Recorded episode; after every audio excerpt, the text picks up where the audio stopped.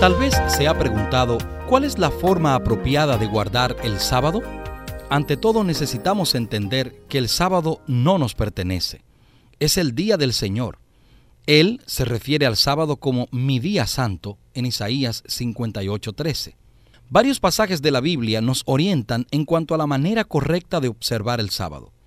El cuarto mandamiento dice, seis días trabajarás y harás toda tu obra, pero el séptimo día es reposo para Jehová tu Dios.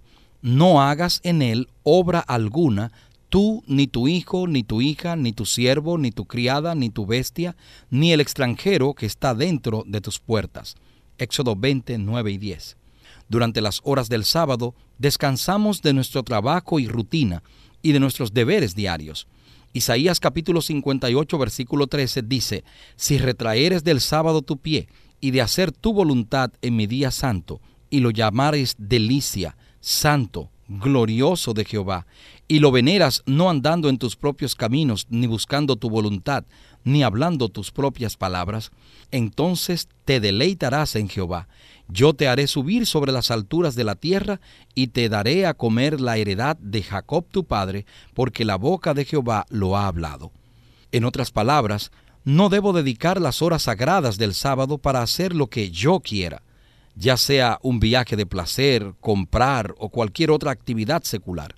Este debe ser un día durante el cual nos dedicamos a participar en las actividades que estén relacionadas con la obra de Dios.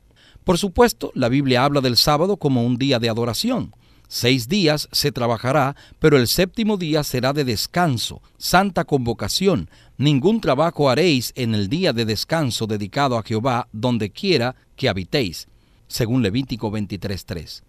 La expresión santa convocación se refiere a una reunión de adoración, un encuentro de carácter religioso.